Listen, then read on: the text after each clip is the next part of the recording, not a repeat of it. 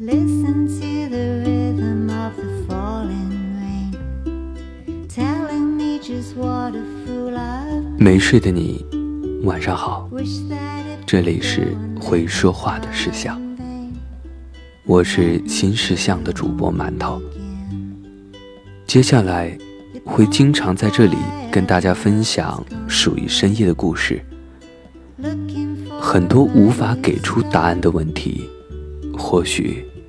都被你们的故事相互解决了。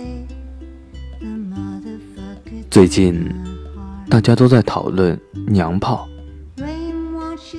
你应该还记得上学时尤其是小学和中学如果一个男孩不够阳刚他在学校里会遭受多大的恶意被打被骂被说成死太监、被说成娘娘腔。今年的综艺《明日之子》中有个唱歌选手叫田毅，十九岁，一出场就显得怯怯的，一直低着头，但一开口唱歌非常惊艳，所有人都不出声了。田毅度过一段相当黑暗的少年时光。小学时，他被全体男生集体欺负，原因就是声音太细，不像男的。他没有朋友，男生们不带他玩。田毅是个东北男孩，在那个更强调爷们儿的环境里，他遭受侮辱的程度更深，经常被一群男生堵在厕所围观。十几岁，田毅因此患上了严重的自闭症，深度自卑，不知该如何与人交往。后来，他破罐子破摔，高中时任由自己发胖，变得又胖又丑。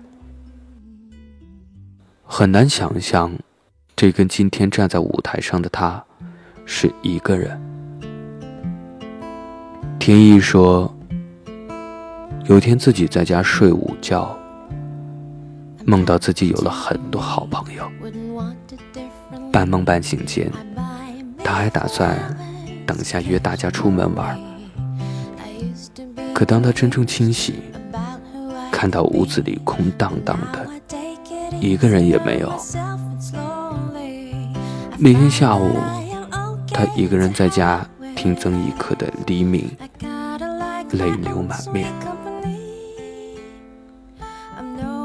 别急，黑夜让我拥抱着你，就让一切不公平继续不公平，反正将迎来黎明。晚安，好梦，宝贝。醒来就会看见了黎明。唱就好了，不需要讨好别人来获得一点点爱。我见过这个节目的一位编导，他很了解田艺的经历。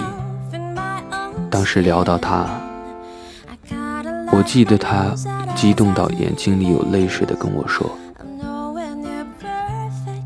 我根本无法想象，一个十几岁的孩子在遭受了那些伤害之后，这些年是怎么一步一步拖着自己走出来的。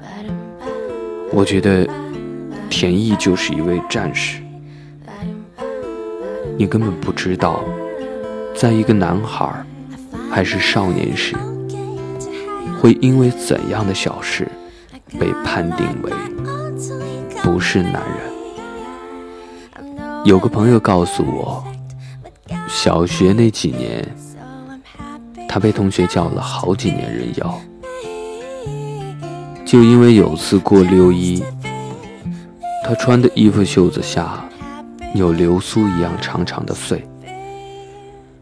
表演节目之后，班里男生集体说他好人妖啊。他很委屈的回家告诉妈妈，结果妈妈问他：“那你为什么要这样呢？”你就应该像个男孩一样啊。他不服，妈妈就不理了。你怎么像个老太婆一样叨叨叨？还有一个男孩告诉我，因为他初中喜欢跟女孩一起玩，从不跟班里的男生去网吧，于是一直被排挤。没事过来打他一下，跑开，或者一群人过来捉弄他。有一次他下课回来，同桌在座位上。放了一支圆珠笔，因为当时我很胖，一屁股坐下去，那根笔直接戳在肉上，流血流到整个屁股上都是血。然后班里的男孩还说：“哎，你来月经了。”然后班里有一个女生看不下去了，跟班主任讲说有人欺负她，班主任就让她站起来。指出来是谁干的？他爸说了以后被孤立，就说我不知道。于是班主任就当众打了他一巴掌，说：“你活该。”新京报还有个新闻：男孩李想因为内向，被男同学逼着。穿上了女生的裙子和高跟鞋，有次还被同学按住了，扒了裤子。他哭着回家，被爸爸用皮带抽了一顿。他当时不敢进教室的门，因为不知道门里等着他的是什么，也再也不敢去学校的卫生间，没有关注。没有理解。如果你向老师、家长求助，那是另一种娘炮的表现。他们得到的只有这句冷冰冰的标准：像个男人。因为最近一些新闻，你一定没少听过下面这种话：男的就应该像个男的。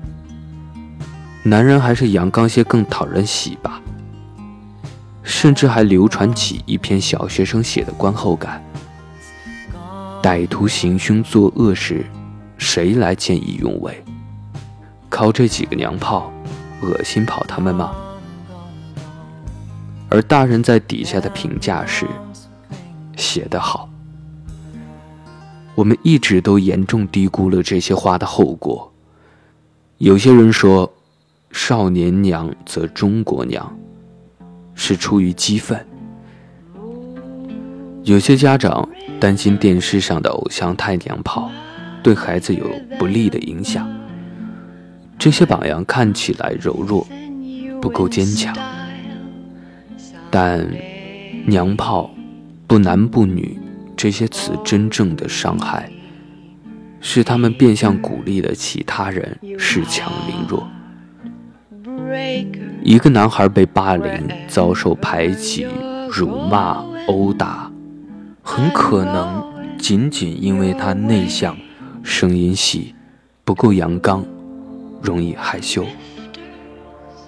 那些施暴的孩子们未必明白自己行为的后果，因为他们得到的教育是：对方是娘炮，不正常，他有罪，他活该。主流的审美，大人们的语言，就这样成为了某种正义，成为了暴力的帮凶。你永远不知道“娘炮”这两个字，杀死了多少温柔的好男孩。这是新世相的第七百一十四篇文章，我还为你准备了文字版本。你可以在微信公众号搜索“新世相”，在那里回复“七幺四”，就可以看到它。你身边哪些被贴上“娘炮”标签的男孩，现在怎么样了？可以在评论区和我聊一聊。晚安。